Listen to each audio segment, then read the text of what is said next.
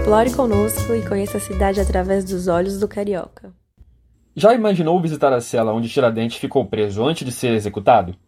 Pois esta está aberta à visitação pública no Museu do 1 Distrito Naval, na Ilha das Cobras, no centro do Rio de Janeiro.